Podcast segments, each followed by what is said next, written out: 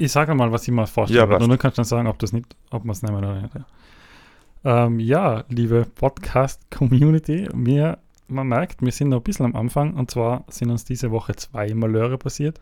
Zum einen haben wir es letzte Woche leider nicht geschafft, die Zwischenfolge raufzuladen, obwohl sie eigentlich schon fertig gewesen wäre. ähm, zum anderen haben wir diese Folge ein zweites Mal aufgenommen, weil wir nach der Aufnahme festgestellt haben, wir waren uns etwas uneinig äh, über das erste Kapitel oder die Einleitung vom Buch, weil es ist nicht so einfach zum Lesen, das Buch, sagen wir es einmal so. Äh, es gibt viele Gedankenanstöße, es, es rüttelt schon sehr stark am, am Weltbild, das wir so haben. Wir sind also nicht die absoluten Experten im Podcast veröffentlichen, aber dafür haben wir ein richtig gutes Intro. Herzlich willkommen bei Irgendwas und Bücher, der Buchclub-Podcast für all jene, die Bücher, die gerne Bücher lesen, die nicht nur unterhalten. Heute sprechen wir über die Einleitung und das erste Kapitel aus Factfulness von Hans Rosling. Viel Spaß!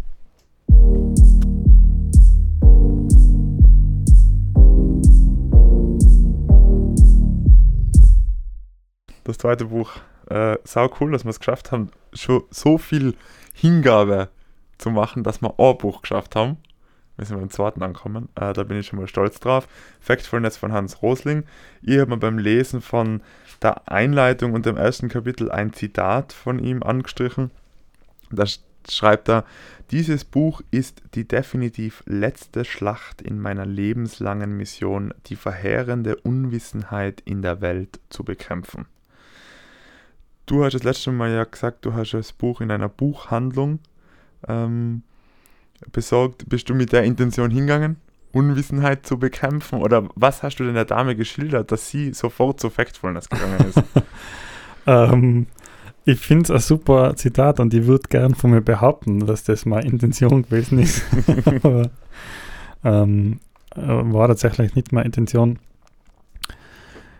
Meine Intention war, und ich habe mit der, mit der ähm, Buchhändlerin darüber geredet, dass ich gerne ein Buch finden würde, das vielleicht hilft, äh, andere Sichten zu eröffnen. Mhm. Jetzt gar nicht, ähm, also meine ursprüngliche Intention war gar nicht auf die ganze Welt, Mhm. sondern vielleicht auf einen einzelnen Aspekt. ja. Ähm, und die vielleicht andere Denkweisen vorstellt, ähm, die mich persönlich und die persönlich im Leben weiterbringen. Cool. Und ähm, dann haben wir uns ein paar Bücher angeschaut, die mir alle nicht so direkt angesprochen haben, weil sie hat mich zuerst einmal nur in eine Richtung geschickt. Mhm. Ähm, hat gesagt, ich soll mal selber schauen und dann ist sie nochmal gekommen und hat gefragt, hey, und hast du was gesehen? Ich gesagt, ja, ein, zwei Bücher sind mir schon ins Auge gefallen. Und dann haben wir nochmal kurz drüber geredet und hat sie gesagt, ma, aber warte, ich glaube, ähm, Factfulness, das wäre das wär was für die. Mhm. Und wie geht's dir jetzt nach äh, der Einleitung und dem ersten Kapitel?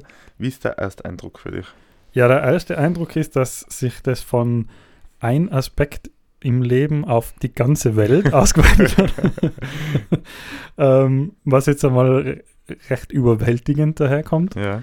Ähm, er verspricht extrem viel äh, und ich bin schon extrem gespannt auf so ein bisschen Optimismus, was er da so verspricht. Also auf ähm, gewissen Optimismus in, in Weltbildern in der Welt, die's, der vielleicht da sein dürfte und nicht da ist. Ja.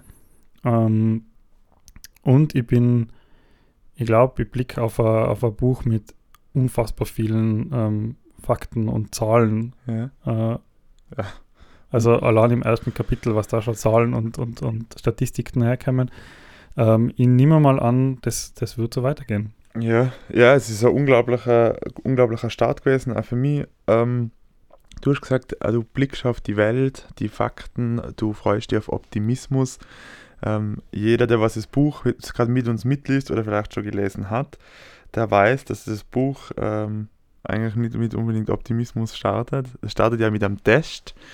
Ähm, der Christian und ich haben davor geredet und haben gesagt, äh, wir müssen, wenn wir, bevor wir über den Test reden, ähm, müssen wir die Leute darauf hinweisen, ähm, unbedingt den Test zu machen.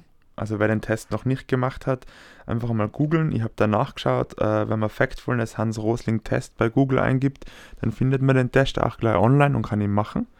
Das wäre an der Stelle ganz hilfreich. Der Test überprüft ja, ähm, wie optimistisch oder pessimistisch dein Weltbild ist. ja. ja, mit wem nehme ich einen Podcast auf? Optimist, Realist, Pessimist? Ähm, ich behaupte von mir selber Realist zu sein. Ja. Ähm, war dann aber doch auf der pessimistischen Seite, zumindest laut diesem Test. Also der Test besteht ja aus 13 Fragen ähm, und mit jeweils drei Antwortmöglichkeiten. Mhm. Und man kann Punkte sammeln, so quasi. Ja. Und das heißt, die beste Form wäre ja 13 Punkte Mhm. und die schlechteste Form wäre quasi 0 Punkte. Und er, er bringt ja auch direkt das Beispiel daher ähm, im Vergleich mit, mit Affen, die quasi zufällig wählen, äh, eine von drei Antwortmöglichkeiten. Das würde bedeuten, 33 Prozent der Antworten wären richtig. Ja. Das heißt, Affen würden so ähm, vier Punkte in dem Test bekommen. Mhm. Die meisten Menschen schaffen es ja nicht, mehr Punkte als wie die Affen zu bekommen, Ja. wegen einem sehr pessimistischen Weltbild. Ähm, Sogar Menschen, er nimmt das Beispiel, glaube ich, was ist es, das U U ja, das Weltwirtschaftsforum. Weltwirtschaft Unfassbar. Unfassbar. Weltwirtschaftsforum Ja. schneidet schlechter ab wie Affen, obwohl die sich mit Fragen wie wie viel Welthunger, also wie viele Mädchen haben Zugang zu Bildung, glaube ich, ist es, Mhm. wie viele äh, Menschen hungern auf der Welt, wie hat sich Naturkat Tote durch Naturkatastrophen entwickelt, also Themen, die ein Weltwirtschaftsforum definitiv beantworten sollen könnte. Ähm, Naja, da sitzen ja die führenden Köpfe der Welt. Ja. Also da sitzen ja UN-Politiker, die Wissenschaft, Medien, die, da sitzen ja die ganzen, die, die quasi die Oberliga Ja. ist oder sein sollte oder ist. ja, und die ihr Brot damit verdienen, dass sie diese Situationen Solche Fragen klären. Ja, genau, Ja. genau. Und ich meine, er sagt dann ja, dass sich die Sachen sehr positiv entwickelt haben. Ähm, wenn die da jetzt dran gearbeitet haben, dann sollten die ja wissen, dass sie sich positiv entwickelt haben. Also das hat mir auch sehr zu denken gegeben. Was für mich spannend ist, ich bin, würde jetzt eher sagen, auf der pessimistischen Seite angesiedelt. Also allgemein, würde ich von mir selber sagen. Ähm, neigt dann manchmal dazu, dass meine Emotionen mit mir durchgehen. Denke ich mal, ja, das ist ja sowieso alles schon ähm, schlecht. Ähm, und springe auch, muss ich sagen, auf, auf negative News besser an wie auf positive News. Ähm, war beim Test aber deutlich optimistischer. Also, ich habe den Test ausgewertet und kann ich jetzt mal so sagen, war dann überrascht. Ich habe tatsächlich acht Fragen geschafft, richtig zu beantworten. Das ist ordentlich. Das war ordentlich. Vor Mhm. allem, ich bin dann nachhergegangen und habe im Familienkreis den Test mit Leuten gemacht. Und da war so zwischen zwei und vier Punkte alles dabei. Ja. So, das heißt, der Familienkreis äh, spiegelt recht gut den Rest der Welt wieder, weil Mhm. zwei Punkte ist auch tatsächlich so der Durchschnitt, Der von, Durchschnitt. Den, von den restlichen Menschen. Ähm, Wie ist es bei dir gewesen? Ja, ich habe sechs Punkte. Also ich bin Das tatsächlich, ich bin viel. tatsächlich besser als wie Affen. ja, und du bist besser wie jemand, der sich selber. Äh, oder Ja, ich ja. bin besser, obwohl ich ein Pessimist äh, mit bezeichne. Also besser im Sinn von, ich habe halt mehr Fragen beantwortet. Ähm, aber das finde ich auch ganz spannend, oder? Weil ich würde die auch viel optimistischer Ja. oder und, und realistischer einschätzen, als wie ich mich selber einschätzen würde. Ähm, das finde ich ganz spannend. Ja, also dieser Test ähm, kann man jetzt nicht, ähm, ich glaube, also ich persönlich glaube, jetzt kann man aus dem Test jetzt nicht äh, besser oder schlechter in dem Sinn vor äh, herauslesen, wie jetzt zum Beispiel bei einer Mathe-Schularbeit, der ist besser in Mathe, weil er dann. Einser und ich bin schlechter in Mathe, weil ich einen Fünfer. Wie es übrigens in der Schule öfters gewesen ist. aber nur so viel dazu. Ähm, aber, aber ja, also mehr, also intuitiv mehr richtig zu beantworten als, als Genau. ähm, UN und Politik und Wissenschaft im Weltwirtschaftsforum äh, hat mir persönlich auch so ein so ein bisschen einen Ego-Boost gegeben, muss ich gestehen. Also ich habe mir auch gedacht so, was? Ja. Und ich habe nur drei Ja. Punkte und Ja. ich habe da sechs Punkte. Hallo, ich sollte in die Weltwirtschaft. ähm, ich war voll, ich war dann ehrlich gesagt ein bisschen skeptisch, weil ich glaube, dass sie viel positiver war, wie ich gewesen wäre, wenn ich den Test aus dem Nichts bekommen hätte. Also, das muss ich bei mir sagen. Ich habe dann auch gemerkt, so, hm, wie viele Mädchen absolvieren heute eine fünfjährige Grundschulausbildung? Naja, mein Bauch sagt mal 40, aber wahrscheinlich ist besser wie immer. Also Ja. muss ich auch dazu gestehen. Das ist, hat bei mir sicher auch mitgespielt. Das Das du bist einfach da schon geprimed. Also du, ja, du liest ja, du hast ja den Klappentext gelesen und da steht so, hey, wir haben ein viel zu schlechtes Weltbild. ganz genau. Und unter der Prämisse, hey, wir haben ein viel zu schlechtes Weltbild, beantworte ich natürlich jede Frage tendenziell nochmal ein bisschen mehr, als wie Ja. sie jetzt aus dem Bauch. Also wenn ich jetzt keine Antwortmöglichkeiten vorgegeben hätte, mhm. ähm, wäre ich wahrscheinlich auch näher ähm, an den niederen Zahlen als an den hohen Zahlen oder umgekehrt, je nachdem, Ja. was besser ist quasi. Ja. Spannend jedenfalls. Se- super spannend. Das zweite, was ich neben dem Test auch mega spannend gefunden habe, ist, ähm, bei wer Tipping Point gehört hat, der war es ja, äh, ich habe, glaube ich, in jeder Folge erwähnt, ich hätte keine Anleitung. Das glaube ich, in jeder Folge irgendwann sage ich so, ja, ich freue mich dann langsam auf die Anleitung. Das Buch ist ja echt so aufgebaut, du hast diese, äh, glaube ich, zehn oder neun Instinkte, die wir kennenlernen, äh, wovon wir jetzt den ersten gelesen haben. Und am Schluss ist immer eine Zusammenfassung vom Instinkt und dann sind wirklich Bullet Points, drei Tipps, wie man das im Alltag umsetzen kann. Genau. Die drei Tipps von dem ersten Instinkt sind, vermeiden Sie Vergleiche von Durchschnitten, vermeiden Sie Vergleiche von Extremen und der Blick von oben. Also erinnern Sie sich daran, wenn man von oben herabschaut, verzerren sich die Proportionen. Ist irgendeiner von diesen drei Tipps für die besonders in Erinnerung geblieben oder wo du sagst, ja, das äh, hat für die irgendwas total verdeutlicht? Ja, ich muss ja sagen, nachdem wir jetzt die Einleitung gelesen haben und das erste Kapitel, äh, bin ich im Moment noch recht voll, weil ich es recht frisch noch im Kopf habe mit, mit allen drei Punkten. Aber was, was sch- schon so ein bisschen ein Aha-Moment gegeben hat bei mir, was man ja eigentlich schon weiß, war dieses Blick von oben Ding. Mhm. Ähm, weil ich habe auch schon mit jemandem über das Buch geles äh, geredet und habe dann in meiner naiven, äh, in meiner Naivität und in meiner Euphorie über das Buch hinweg gesagt, ja, was, weil man hat so ein falsches Weltbild und Welthunger gibt es eigentlich gar nicht mehr und es geht Mhm. alle gut und hin und her. Und mein Gegenüber hat dann gesagt, ja, hey, hallo, also ähm, so ist es auch Ja. wieder nicht, weil wenn ich dann Menschen sehe, die auf, äh, irgendwie auf einem Gaskocher sich äh, Essen machen müssen, ähm, dann, dann ist das nicht gut. Mhm. Und da ist dann der Blick von, da habe ich dann nicht mehr darauf antworten können, weil ich in dem Moment irgendwie das nicht, ähm, nicht, erstens war die Zeit nicht da und zweitens war ich auch noch nicht so weit äh, mit meinen Gedanken. Aber da fallen die vier, die vier Kategorien, die Hans Rosling definiert, in die er Menschen einteilt, ähm, fallen dazu zu tragen, äh, kommen da zum Tragen.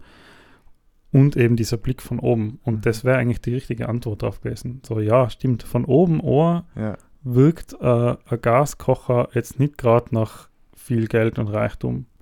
Ähm, wenn man sich in die vier Kategorien, die Ja. Hans Rosling definiert, ähm, eindenkt, dann ist der Gaskocher schon immerhin auf Stufe 2. Und Stufe 2 ist nicht mehr extreme Armut. ja, genau. Ähm, und bevor wir dann noch die vier Stufen genauer definieren, noch kurz, warum, warum oder wie man sich das Bild mit dem Blick von oben gut einprägen kann, ist, man stelle sich vor, auf dem höchsten Haus äh, am Dach zu stehen, das man in der Stadt, in seiner eigenen Stadt so hat, und nach unten zu blicken. Und dann scheint plötzlich jedes andere Haus relativ klein im Verhältnis. Und du bekommst kein oder wenig Gefühl dafür, was, was Größe und, und was Höhe definiert. Mhm. Wenn man dann aber auf jemanden hinunterblickt äh, und in jemanden sich hineinversetzt, der ihm auf der Straße geht und der in ein zweistöckiges Haus hinaufblickt, dann ist es doch sehr hoch, Mhm. was aber von oben die Perspektive sich verliert. Und je höher man ist, desto äh, weniger Abstufungen gibt es nach unten. Wenn man in einem Flugzeug fliegt, fliegt und über die Erde Ja. fliegt, sind nicht einmal mehr Berge hoch. Ja, genau. Das ist alles so eine plane Ebene. Ja. Und ähm, das ist ein Problem, was wir Menschen in der Stufe 4, glaube ich, sehr, sehr viel haben. Ja. Dass wir uns denken, ich gehe jetzt einmal auf Urlaub oder, oder ich mache jetzt eine Reise und schaue mal die Welt an und dann lande ich in Indien und dort sehe ich jemanden, der auf, sa- auf der Straße die Wäsche wascht und da, da zu Hause auf dem Gaskocher Essen kocht.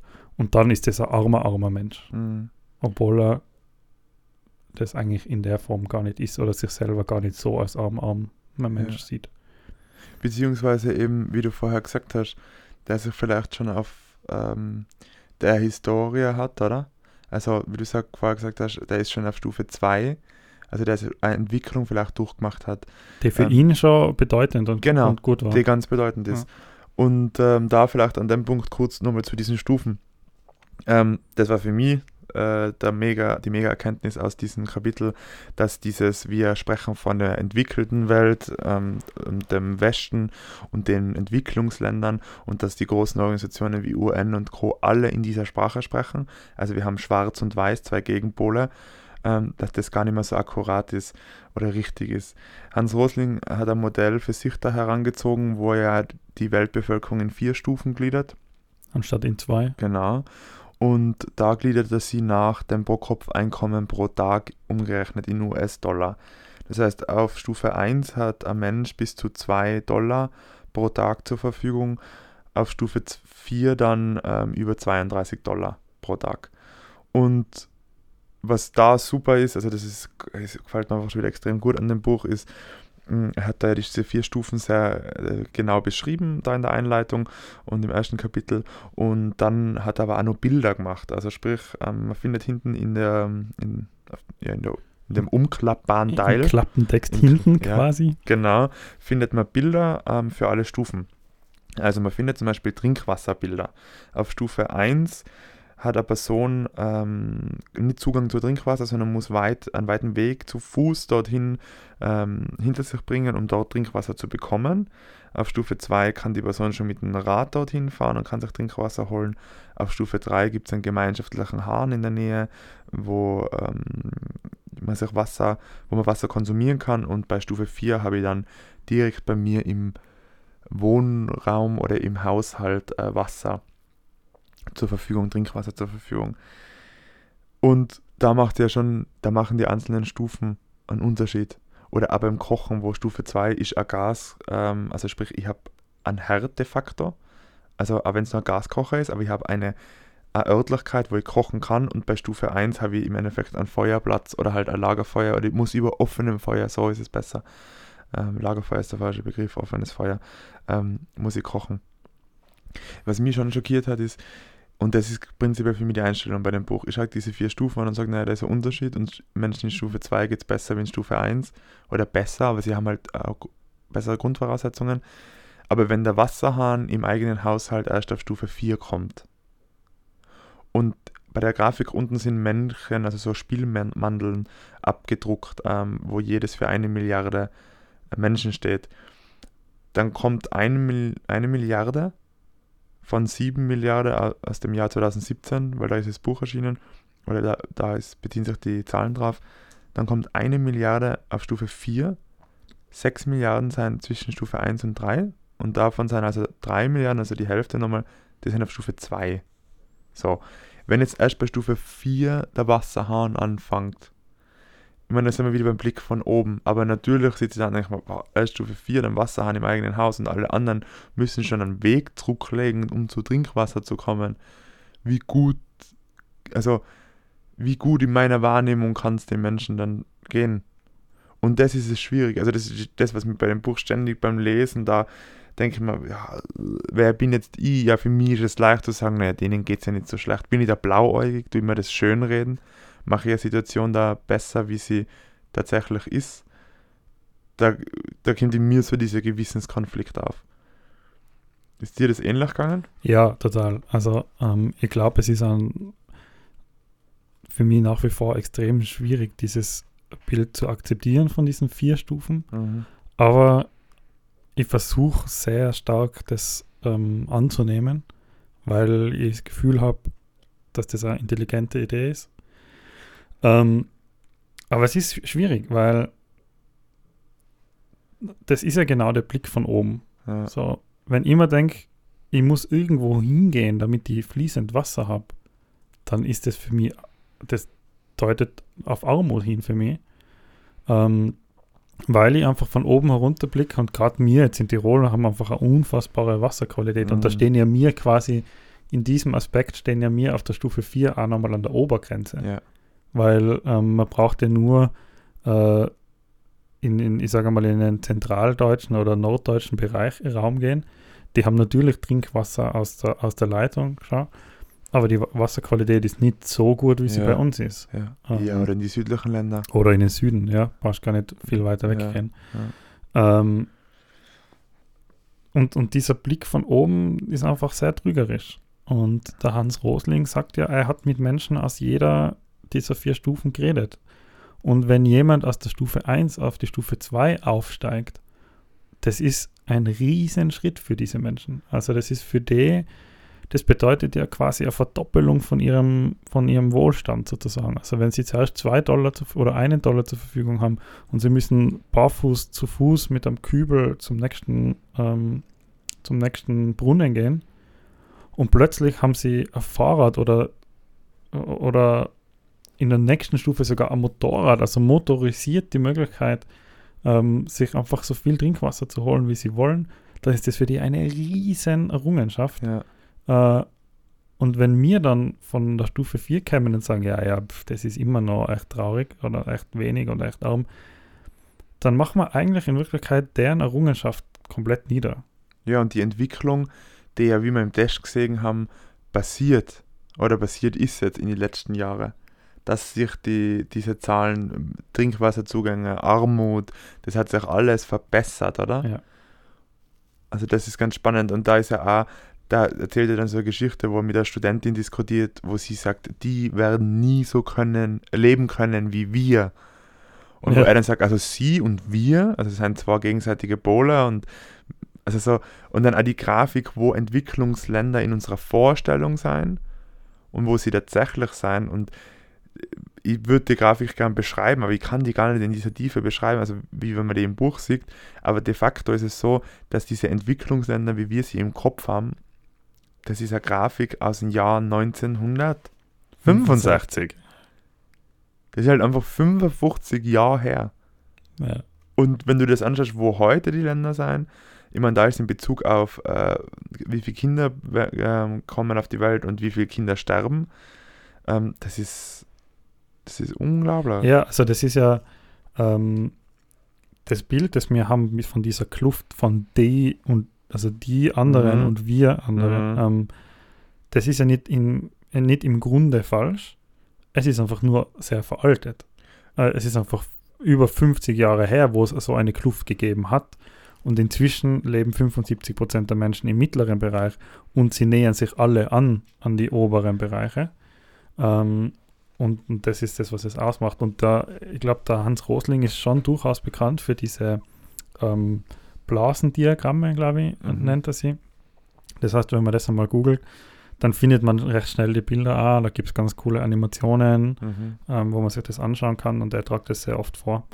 Ähm, das, das bildet sich einfach alles immer weiterhin in, Ja. in, einen gemeinsamen, in einen gemeinsamen Sektor. Ja. Und ähm, ja, also diese, diese Kluft existiert einfach gar nicht. ja, und das ist ja das Ende vom ersten Kapitel. Vermeiden Sie Vergleiche von Extreme. Ich glaube, es gibt keinen ärgeren, Ver also der erste Hinweis, dass ich extreme vergleiche, ist, wenn ich sage, es gibt das oder es gibt das. Genau.